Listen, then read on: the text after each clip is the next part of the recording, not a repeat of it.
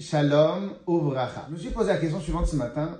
Est-ce qu'il y aurait un enseignement à tirer de notre Torah, de notre parachat de la semaine et de ce que nous vivons en ce moment avec la situation actuelle qui est aujourd'hui en France et dans beaucoup, beaucoup de pays dans le monde?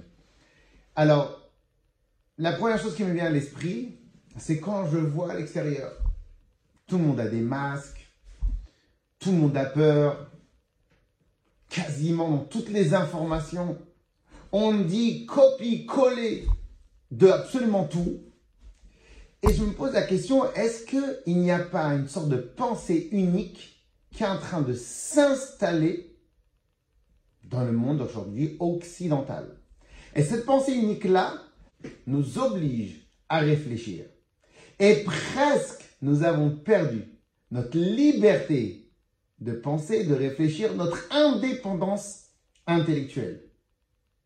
Alors bien évidemment ici, la question n'est pas est-ce qu'on doit respecter ce que le gouvernement nous demande ou pas? La question n'est absolument pas là.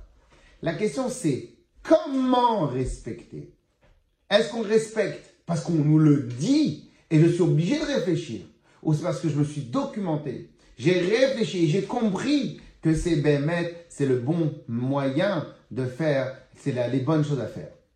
Et que donc, comme toute la Torah nous a appris, Naase Venishma. Naase Venishma ne sont pas un ordre chronologique des choses. Fait et plus tard tu comprendras. Non. Naase Venishma fait. C'est fait et comprendre. On a deux obligations. Pourquoi je vous dis tout ça?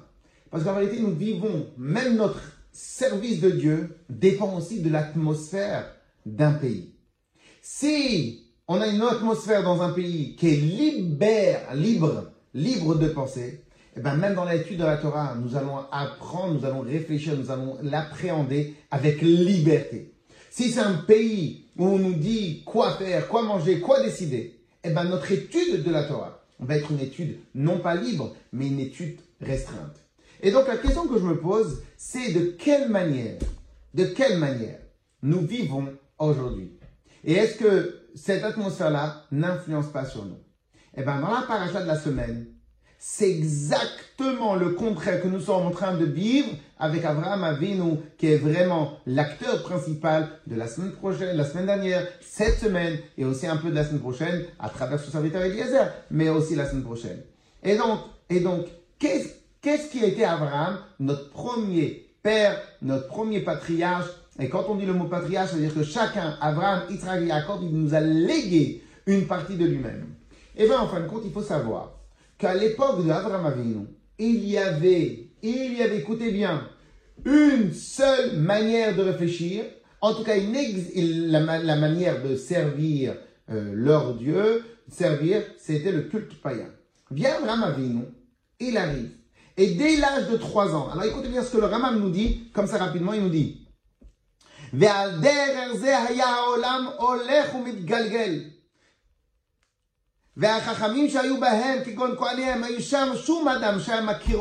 n'y avait personne qui connaissait Akadosh qui connaissait le principe du monothéisme à l'époque d'Abraham. Il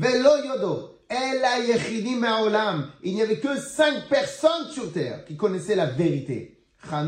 Metushelach, Noach, Shem et Eber. Et comme ça, le monde entier le monde entier, pas quelques personnes, le monde entier vivait. Et tout le monde était, euh, était obligé de réfléchir selon le mode de pensée de l'époque. Et que le Rambam il continue, il nous dit comme ça. jusqu'à qu'il est, il est venu le pilier du monde,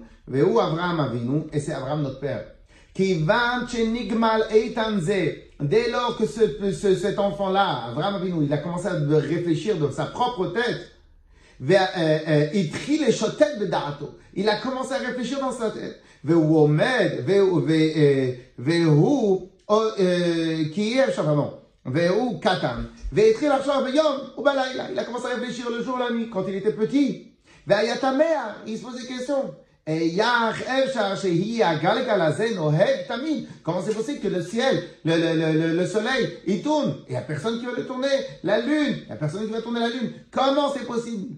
Jusqu'au moment où, à l'âge de 40 ans, 40 ans, sa thèse, elle s'est complètement finie. Et il est arrivé à la conclusion avec la certitude.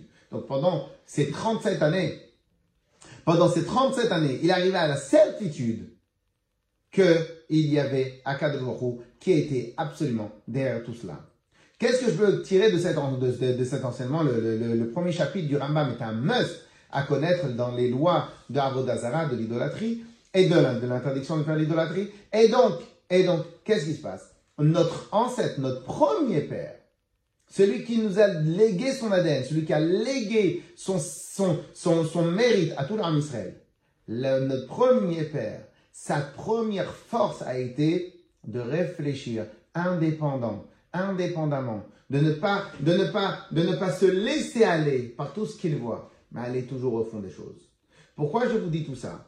Parce qu'en vérité, nous aussi, nous avons l'obligation que pendant cette période-là, où les synagogues vont être fermées, où, où l'accès à l'étude de la Torah peut être différent, est-ce que maintenant je dois me laisser aller dans une morosité, dans une végétative, dans un état végétatif concernant notre Torah? Et d'être comme ça bloqué au fin fond de mon canapé et d'avoir peur Et d'avoir peur. Qu'est-ce qui va se passer demain? Ou en vérité, nous, nous avons hérité, nous avons une obligation de réfléchir indépendamment. Et surtout, surtout, surtout, surtout, se poser la question, à nous nous-mêmes, se poser la question, de quelle manière pendant cette période-là, je peux encore faire plus révéler le nom d'Hachem, plus faire connaître le nom d'Hachem, et quels sont les moyens qui sont à notre, portée? Et donc vraiment, c'est un message que je voulais vraiment apporter à tout le monde, apporter à tout le monde, parce que nous sommes dans une période qui est compliquée, très compliquée intellectuellement, très compliquée moralement. Qu'est-ce qu'on doit raconter à nos enfants? Qu'est-ce qu'on doit expliquer? De quelle manière on doit se tenir? Comment, de quelle manière notre tête, on doit la tenir et donc, c'est des périodes qui sont très, très, très, très importantes. Nous allons peut-être vivre avec ce V-là pendant encore quelques mois, voire un an, voire deux ans, voire trois ans. On ne sait pas, personne ne sait là où ça va nous mener tout cela. Mais nous avons une obligation, une obligation de nous prendre en main, de se tenir droit, de nous prendre en main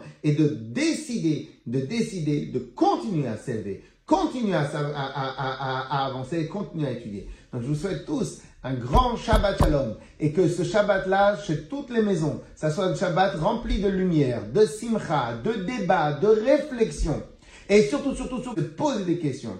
Les questions, certains disaient, les questions sont l'aliment de l'esprit. Et donc, Bezrat j'espère que par ces questionnements, par ce mode de réflexion-là, on va continuer, on va amener, on va continuer à amener de la lumière partout là où on va. Eh ben, et Bezrat Hashem, que tout ça ce soit des épreuves qui nous amènent, des, enseignements qui nous amènent à nous élever dans tous les domaines. Ben Bezrat Hashem. Shabbat shalom à tous. Ben Bezrat Hashem, des bonnes, bonnes, bonnes, bonnes, bonnes nouvelles. Et refouach les mains. Tous ceux qui ont besoin et des bonnes nouvelles pour chacun.